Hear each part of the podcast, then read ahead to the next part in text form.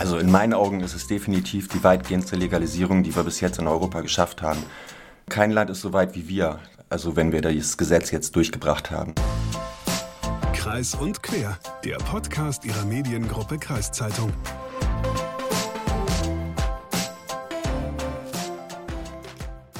Hagen, was hast du denn heute zum Frühstück gegessen? Okay, ich weiß zwar nicht, die, was die Frage genau soll, aber ähm, kann ich dir sagen, weil es war lecker, es gab ähm, Kürbisbrötchen mit Handkäse. Handkäse ist Harzer Roller, ne? Ja, genau. Also so ein schöner Stinkekäse. Ja. Ja. Ich okay. mag das. Und noch Aprikosenmarmelade drauf. Eigentlich wollte ich dich hier nur einpegeln, deswegen die Frage. Okay, also du weißt ja, was ich gegessen habe. Übrigens, Harzer Roller, da kommen wir gleich aktuell zum Thema, ist für mich wie eine Droge. Ich mag das ja ohne Ende, diesen Handkäse zu essen. Was für eine Überleitung. Ja, genau. Es geht heute um Cannabis. Aber zuerst, wir sind heute noch mal zu dritt. Genau, wir kriegen nochmal tatkräftige Unterstützung von unserem Praktikanten Timo. Hallo Timo. Moin, hallo nochmal. Ja, auch von mir hallo. Und äh, letzte Woche, Timo, hast du auch schon angekündigt, worum es in dieser Folge geht. Genau, es geht um die geplante Cannabis-Legalisierung. Super Thema und wir starten auch direkt rein. Aber erstmal hallo und herzlich willkommen zu einer neuen Folge Kreis und Quer, ein Podcast der Mediengruppe Kreiszeitung. Ich bin Leslie Schmidt. Und ich bin Hagen Wolf. Also Cannabis zu besitzen ist aktuell noch illegal in Deutschland und steht ja auch auf der Liste verbotener Substanzen im Betäubungsmittelgesetz. Und die Ampelregierung hat jetzt aber einen Gesetzesentwurf auf den Weg gebracht, um Cannabis mehr oder minder zu legalisieren. Danach soll es je nach Alter erlaubt sein, maximal 30 bis 50 Gramm Cannabis im Monat zu besitzen und zu konsumieren bei einem maximalen THC-Gehalt von 10 Prozent. Und THC ist der Stoff mit der Rauschwirkung in der Pflanze. Umgesetzt werden soll das Ganze dann durch Cannabis-Clubs, also Vereine, die Cannabis anbauen dürfen und wo auch nur Mitglieder des Vereins Cannabis erwerben können. Natürlich alles unter strengen Auflagen, außerdem soll es privat auch erlaubt sein, maximal drei Pflanzen anzubauen. Aber wie sieht das dann bei einem Verein in der Praxis aus? Für diese Frage habe ich Rainer Schröder getroffen. Er ist der erste Vorsitzende des Cannabis Social Clubs in Sieke. Was halten Sie denn genau von dem Gesetzesentwurf von Herrn Lauterbach? Ist es wirklich eine Legalisierung von Cannabis? Also in meinen Augen ist es definitiv die weitgehendste Legalisierung, die wir bis jetzt in Europa geschafft haben. Ähm, kein Land ist so weit wie wir, also wenn wir das Gesetz jetzt durchgebracht haben, ne? was ja noch nicht ganz wirklich fest ist, ob das wirklich durchkommt oder nicht. Gibt da immer noch so ein paar Mitstreiter, die sagen, nee, wir wollen das nicht. Aber an sich ist das Gesetz doch sehr gut gemacht, muss ich sagen. Und gibt es Veränderungen, die Sie sich noch wünschen würden beim Gesetz? Ja, dass so wie die SPD, FDP und die Grünen das möchten, dass aus diesem Cannabis-Club, das sind ja momentan reine Anbauvereinigungen, wo abgegeben werden darf, nach Lauterbachs Gesetzentwurf bis jetzt, ähm, das wollen die ja noch so weit ändern, dass man diesen Social-Gedanken im Club mit hat, dass man eben da rauchen kann, mit anderen sich unterhalten kann, Spiele spielen kann, Playstation, Billard oder was weiß ich, was man machen kann dann, ne? Und das fehlt halt in diesem Gesetzestext momentan. Das ist das Einzige, was ich wirklich nicht gut finde, dass es diesen Social-Gedanken dabei nicht gibt. Bei dem Club. Wie weit sind Sie denn aktuell überhaupt mit der Vereinsgründung, auch weil ja das Gesetz momentan noch in der Schwebe steht? Also die meisten Vereine sind noch so, dass sie in Gründung sind. Einige haben schon die Satzung abgegeben zum ähm, Amtsgericht und haben sie sich eintragen lassen als Verein, aber die meisten sind in Gründung, genau wie wir. Wir haben uns am 1. Juni 2023 dieses Jahr gegründet und warten jetzt auf die Gesetzesgebung. Was wird wirklich noch an dem neuen Gesetzestext geändert? Ähm, die Abstandsregeln und so. Wo können wir tatsächlich unseren Club, wie groß muss der Club tatsächlich sein, damit man überhaupt einen Social Club oder einen Abgabeclub hat? Ne, das müssen wir ja vorher wissen, um zu wissen zu können, wie groß ist, soll der Club überhaupt werden? Was brauchen wir für ein Gebäude? Und wie viele Leute dürfen wir tatsächlich, wird dann noch was dran geändert an diesen 500 oder wird das Ganze auf 250 gekürzt? Das weiß man halt alles nicht. Da spielt noch der Bundesrat halt, der darf jetzt am Freitag sich einbringen und seine ähm, Zusätze, die er gerne hätte. Zum Beispiel möchten die, dass das Ganze erst zum 1.6.2025 Ganze gestartet wird. Solange möchten die das noch zurückhalten oder halt ganz komplett verbieten. Und darauf warten wir jetzt auf, diesen, auf die zweite und dritte Lesung, die wird im Oktober sein. Und danach können wir dann tatsächlich mh, hm, uns als Verein eintragen lassen. Aber Mitglied dürfte dann jeder werden oder gibt es da Beschränkungen? Jeder ab 18 Jahre darf bei uns Mitglied werden, außer natürlich, er muss sich bei uns erstmal vorstellen, wir möchten keine Querulanten oder so, ne? also keine Leute, die schlecht sind. Ne? Wir möchten einen Club mit angenehmen Mitgliedern. Da soll sich jeder verstehen. Und wie sieht es da aus mit Leuten, die vielleicht auch Suchtvorerfahrungen haben? Machen Sie da Ausnahmen? Nein, also ich finde nicht, dass wir Leute mit Suchterfahrung, weil warum sollten wir die denn auf den Schwarzmarkt schicken? Der Schwarzmarkt, da gibt es das nicht, dass ähm, da nur Cannabis oder so. Also alle Dealer, die ich kennengelernt habe in meinem Leben, die bieten mindestens noch Kokain zum Beispiel an. Ne? Und wenn man diesen Zugang nicht mehr hat zu irgendeinem Dealer, dann ist es doch schon sehr viel besser für den Suchtkranken eben, ne, dass er nicht mehr an diesen anderen Stoff kommt. Deswegen würden wir keinen Suchtkranken bei uns ablehnen. Also sind Sie genau die richtige Anlaufstelle? Ja, wir haben ja auch einen Dro äh, Suchtberater, das müssen wir vorhalten, der muss auch ausgebildet werden dafür. Und ähm, der ist dann halt, wenn es bei uns Probleme gibt mit jemandem, der zum Beispiel, wo man merkt, der nimmt noch andere Drogen oder so, ne? Den können wir denn, wir aber wollen mit gerne hier mit der Drops zusammenarbeiten in Bassum und ähm, dass wir die denn dahin vermitteln können zum Beispiel, ne? Und ja, doch, das ist schon die richtige Anlaufstelle dafür, tatsächlich. Wie viele Mitglieder haben Sie bisher?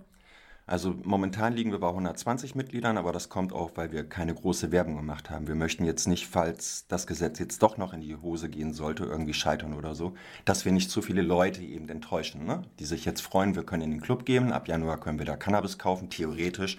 Wir müssen ja auch erstmal den Club gründen und anbauen und so, das wird auch ein paar Monate dauern die, das Rathaus, die Leute müssen geschult werden, dass wir überhaupt anbauen dürfen. Wir müssen den Club gründen und müssen dann ins Rathaus gehen, zum Beispiel, das ist noch nicht fest, wo genau, oder zum Landkreis und uns als Club eintragen lassen, dass wir überhaupt Cannabis anbauen dürfen. Weil es gibt da halt unglaublich viele Regeln, die wir einhalten müssen. Wir müssen alles dokumentieren, was wir anbauen. Jedes Gramm, was vernichtet wird jedes Gramm, was verkauft wird. Alles muss dokumentiert werden und ans Rathaus oder eben an den Landkreis dann gemeldet werden. Und die müssen auch erstmal wissen, wie sie damit umgehen. Und deswegen wird das ganze Clubgerede, ich würde mal sagen, so ab nächstes Jahr Juli überhaupt erst starten können. Also vorher können Clubs nicht anbauen oder so. Gut, die Vereine sind also noch so ein bisschen Zukunftsmusik. Das Gesetz ist ja auch noch nicht durch. Aber ich finde, diese Social Club-Idee finde ich gar nicht so schlecht. Das klingt doch erstmal ganz gut. Gerade wenn man sich wirklich in einer Gruppe treffen kann mit Gleichgesinnten, dann wird das sicherlich ein großer Reiz für viele Leute sein. Ja, wahrscheinlich macht Cannabis in der Gruppe rauchen einfach viel mehr Spaß, als nur alleine in der Ecke zu sitzen. Du musst es ja wissen. Okay, jetzt reden wir hier vom Verein und dem Social-Gedanken, aber kommen wir doch mal zur wichtigsten Frage, die wir hier eigentlich auch alle im Kopf haben. Wie läuft das denn dann mit dem Cannabis? Das habe ich Rainer Schröder als nächstes gefragt. Wie genau kommt man dann an das Cannabis ran, wenn man wirklich Mitglied im Verein ist? Ähm, man muss sich ja bei uns anmelden und jedes Mitglied ab 18 Jahre darf dann 30 Gramm bis 21 kaufen bei uns mit einem 10-prozentigen THC-Wirkstoff. Und alle über 21, da gibt es keine Regelung. Ähm, die dürfen dann bis zu, ähm, also im Monat können sie so oft kommen, wie sie möchten und äh, kleine Rationen holen, wenn sie möchten, oder maximal einmal im Monat, äh, zweimal im Monat jeweils 25 Gramm dürfen sie bei uns kaufen. Die müssen dann in den Club kommen müssen sich ausweisen. Also es gibt eine, ähm, eine Einlasskontrolle. Durch die Tür zu vorne ist noch nicht in dem Club drinne. Da ist man im Vorraum und wird da erstmal kontrolliert, hat man wirklich einen Ausweis für diesen Club, ist man Clubmitglied, ist man 18. Ne? Das muss da kontrolliert werden und erst danach darfst du in den Club reinkommen und dir dein Cannabis kaufen. Aber man könnte dann als Vereinsmitglied auch Samen bekommen zum Beispiel und das dann zu Hause selber anbauen? Nicht nur als Vereinsmitglied. Also in der jetzigen ähm, Gesetzentwurf ist das so geregelt, dass jeder Deutsche bei uns bis zu sieben Samen oder fünf Stecklinge kaufen darf im Monat. Und dann zu Hause eben drei äh, Pflanzen anbauen darf. Auch wenn er kein Vereinsmitglied ist. Auch wenn er kein Vereinsmitglied ist. Deswegen müssen wir diese Zugangskontrolle, weil wenn wir Cannabis-Samen verkaufen oder Stecklinge, zu Nichtmitgliedern, die dürfen nicht bei uns in den Club reinkommen. Da müssen wir den extra gesonderten Raum, die werden dann einmal rumgeleitet, okay, dann kommst du hinten rum, da kann ich dir die verkaufen. Bei uns im Club darfst du aber nicht rein, weil bei uns dürfen nur Clubmitglieder den Club mit betreten. Und Polizei und Ordnungsamt oder so, ne? Und Sie haben auch schon von den Auflagen gesprochen, also zum Beispiel, dass Sie einen Suchtberater haben. Kann das jeder machen oder wie läuft das genau ab? Theoretisch kann das jeder machen. Da wird es dann irgendwelche äh, Lehrgänge für geben, die angeboten werden. Es gibt jetzt auch schon eine ganze Menge äh, Angebote für Lehrgänge und so. Da gibt es eine ganze Menge Firmen, die das gerade anbieten, die Suchtberater anbieten oder an jemand, ähm, der keine Ahnung hat vom Anbau oder so, der das eben lernen kann da. Ne? Das kostet eine Menge Geld, aber bis jetzt weiß man halt nicht, was ist vorgegeben. Die können ja auch später sagen, wir geben das jetzt vor Suchtberater, aber dass die Ausbildung muss so und so stattfinden. Wer das jetzt im Vorfeld macht, geht ein großes Risiko ein. Also wir warten mit allem ab, was Geld kostet, bis eben diese zweite Lesung durch ist und wir wirklich genau wissen, woran wir uns halten müssen. Und dann kann es theoretisch jeder werden, Suchtberater, ja. Aber die Ware würden Sie dann komplett selber anbauen oder müssten Sie noch was im Zweifel dazu importieren? Weil wenn Sie in Hochzeiten 500 Mitglieder haben und jeder von ihnen kann sich 50 Gramm im Monat abholen, wenn das wirklich zusammenkommt, dann ist das ja schon eine enorme Menge. Das wären bei 500 Mitgliedern, wenn wirklich alle 50 Gramm, das sind 25 Kilo im Monat. Da würden wir ungefähr eine Fläche von 100 Quadratmeter für brauchen, um das anbauen zu können.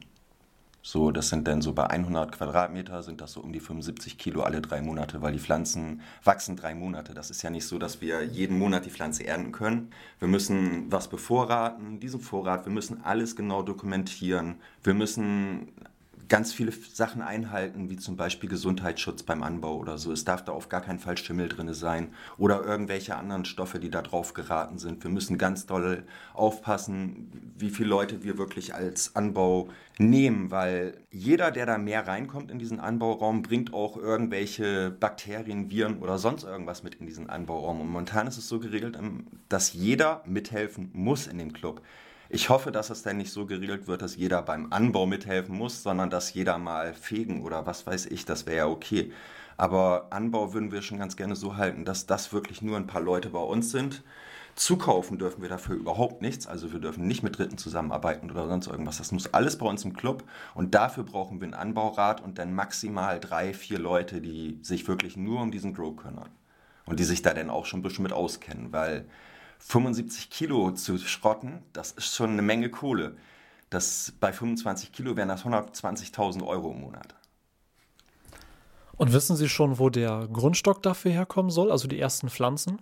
Kommen die von der Bundesregierung oder müssten Sie die irgendwo anders beschaffen?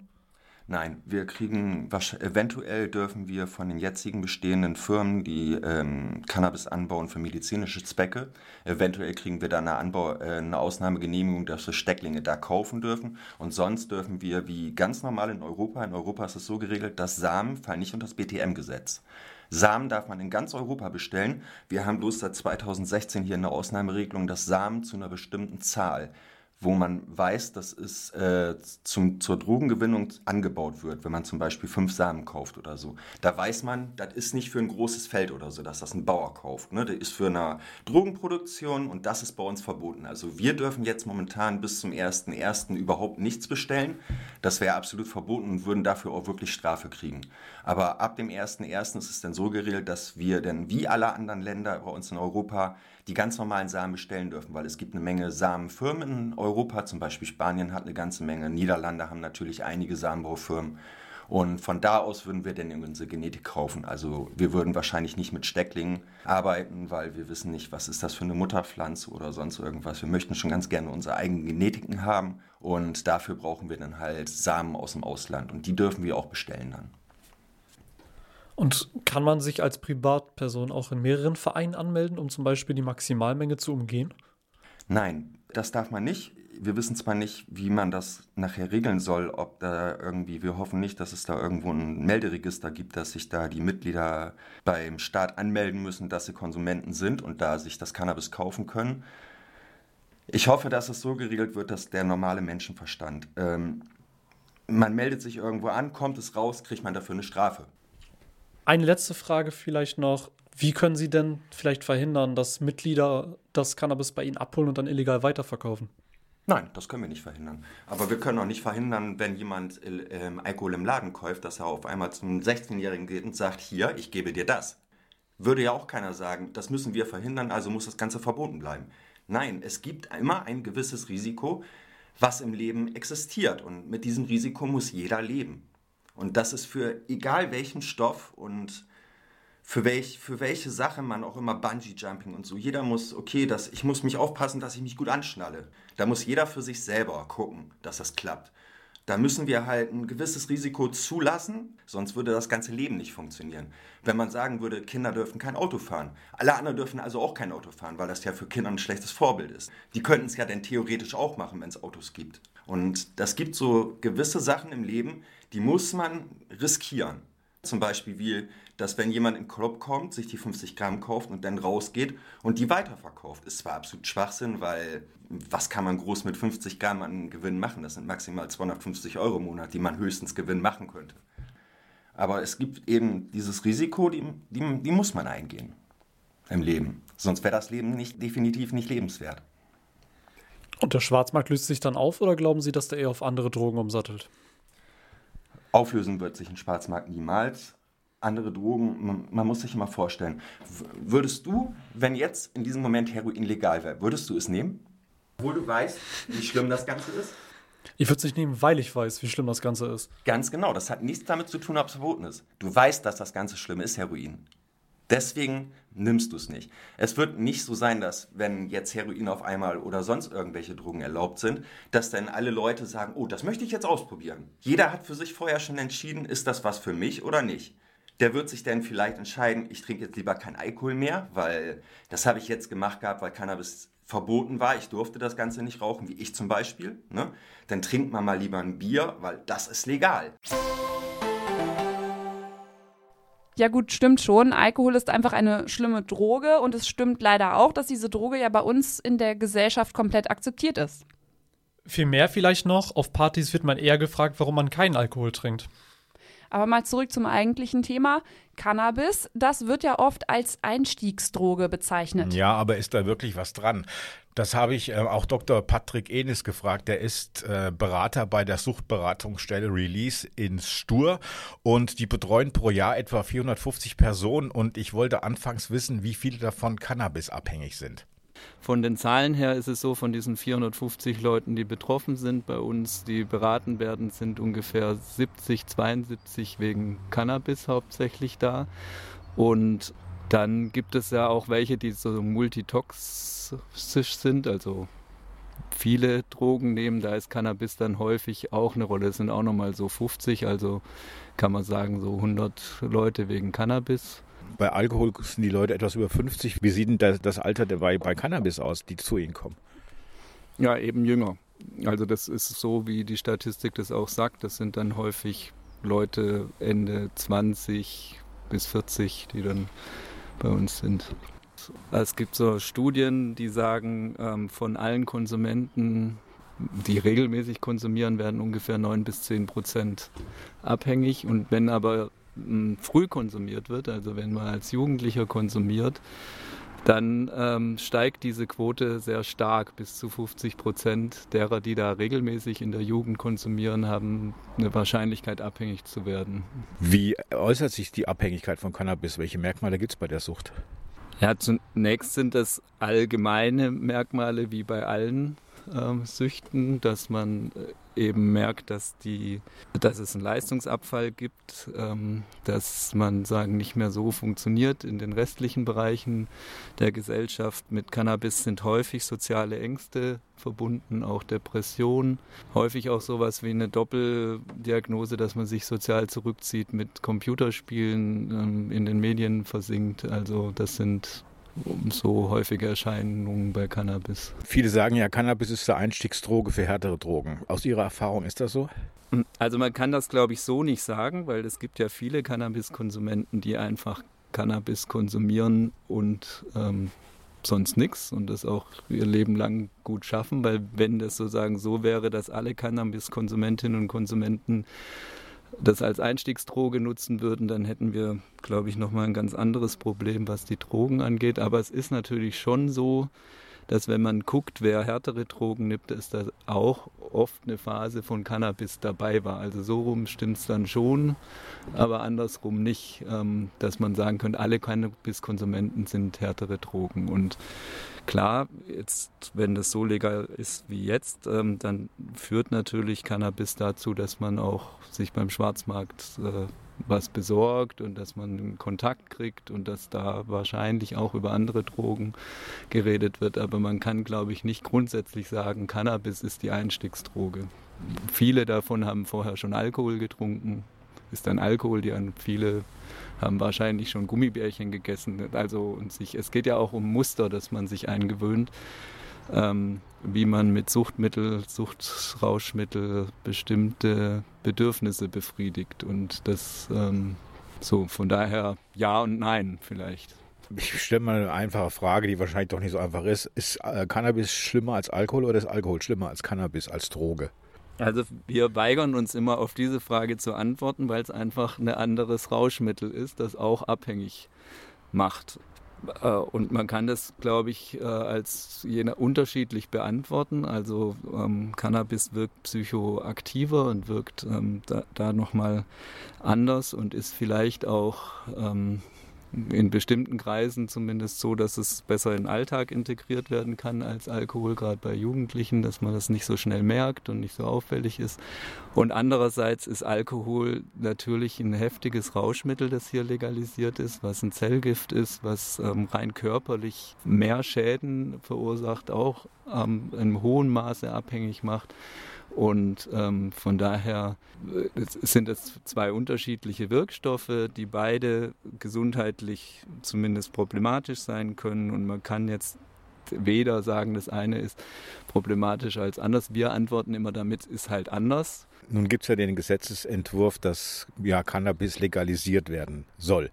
Was halten Sie von der Idee, Cannabis zu legalisieren? Ja, das ist auch, wird auch jetzt sagen in der Suchtkrankenhilfe sehr unterschiedlich diskutiert. Äh, wir zum Beispiel sind Mitglied im Paritätischen Wohlfahrtsverband. Der hat eine Stellungnahme geschrieben, wo gesagt wird, ja, sie finden eigentlich die Legalisierung gut, also weil man kriegt dann wenigstens einen Stoff, der nicht verunreinigt ist. Die Erwachsenen haben Chance, ähm, es wird sozusagen nicht kriminalisiert. Man hat eher die Chance, ins Gesundheitssystem zu gehen, ohne dass man so noch mehr Schamgrenzen ähm, überwindet. Und man hat vielleicht die Chance, den Schwarzmarkt einzugrenzen. Also da gibt es sozusagen gute Argumente dafür.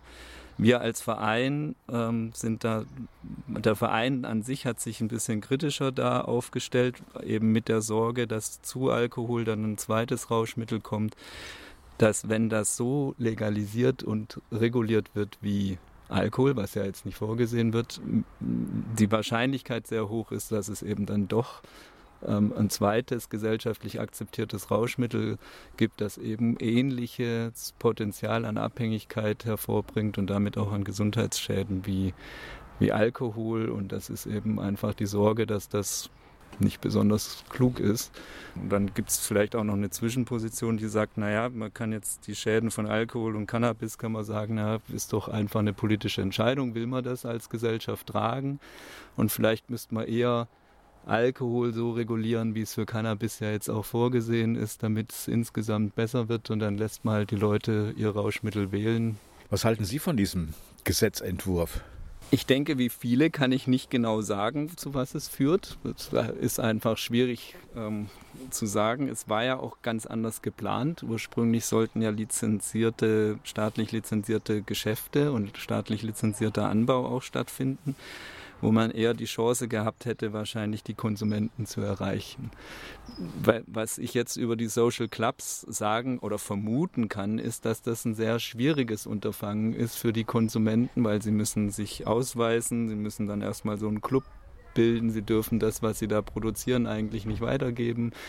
Ähm, sie sind unter starker Kontrolle und Beobachtung. Jetzt, wenn ich so einen normalen Cannabis-Konsument mir angucke, weiß ich gar nicht, ob der das so attraktiv findet oder ob er nicht doch sagt, naja gut, dann kaufe ich mein Zeugs halt beim Dealer nebenan. Also ich kann mir kaum vorstellen, dass es was bringt, was sozusagen den Schwarzmarkt angeht. Andererseits, was, das, was ich schon sympathisch finde, ist eben, dass man nicht ähm, den Verkauf von so einem Rauschmittel so kommerzialisiert und wie zum Beispiel es bei Alkohol der Fall ist und sagt, ja, äh, wir stellen es einfach in den Laden, kauft es doch, weil das würde tatsächlich eben eine sehr hohe Erreichbarkeit für alle bedeuten und hätte dann eben alle problematischen gesundheitlichen Auswirkungen, auch wie wir sie jetzt bei Alkohol ja auch haben.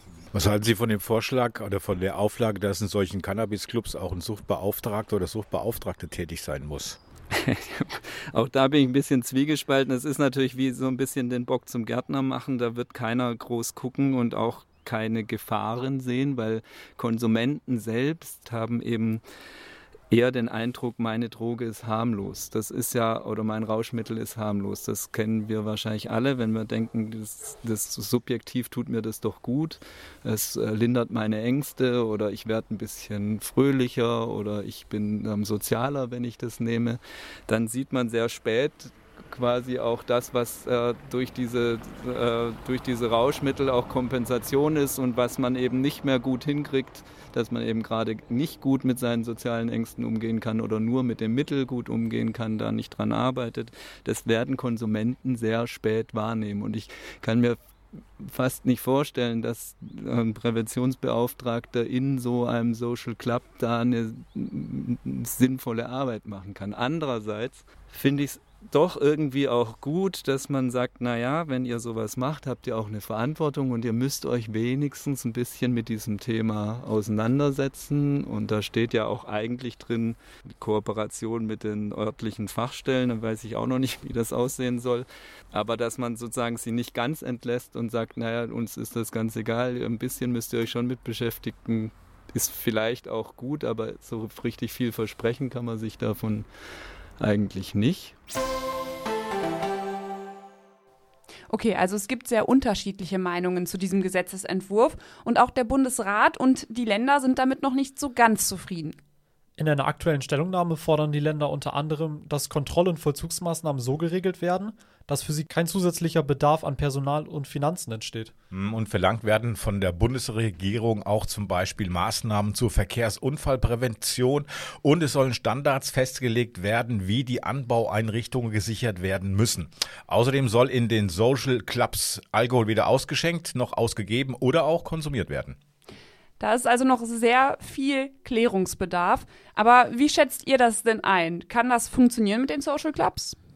Ich bin mir wirklich unsicher. Der soziale Gedanke klingt wirklich gut, aber es sollte auch ordentlich kontrolliert werden. Ja, man muss irgendwie abwarten. Erwähnen sollte man aber auch noch, dass man ja nicht genau weiß, wie Sucht, also wie Abhängigkeit entsteht. Und natürlich spielt da ein Suchtmittel eine Rolle, aber auch das Umfeld eines Menschen und äh, persönliche Faktoren. Ja, ich denke, das ist auch ganz individuell, ob man ähm, süchtig wird von etwas, ob es jetzt Cannabis ist oder Alkohol oder eben nicht. Ähm, aber ja, wir bleiben gespannt, wie sich das mit dem Gesetzesentwurf so weiterentwickelt. Und wir sind am Ende dieser Folge angekommen. Wir hoffen, es hat euch gefallen. Falls ja, lasst gerne eine Bewertung bei Apple Podcasts, Spotify und Koda und folgt uns gerne bei Instagram und auf Facebook unter mk-podcasts. Und vergesst nicht ähm, Elona, das digitale Angebot der Mediengruppe Kreiszeitung. Für Hagen und mich heißt es bis nächste Woche. Für dich, Timo, war das heute dein letzter Tag bei uns hier im Podcast. Danke für deine Arbeit. Ich hoffe, dir hat das genauso viel Spaß gemacht wie uns. Was heißt denn hier Spaß gemacht? Mir hat es Spaß gemacht. Also ich fand es auf jeden Fall auch cool, aber ab übernächster Woche muss ich leider auch wieder in die Uni. Okay, mir hat es auch Spaß gemacht. Bis nächste Woche. Wir wünschen dir viel Erfolg. Bis nächste Woche.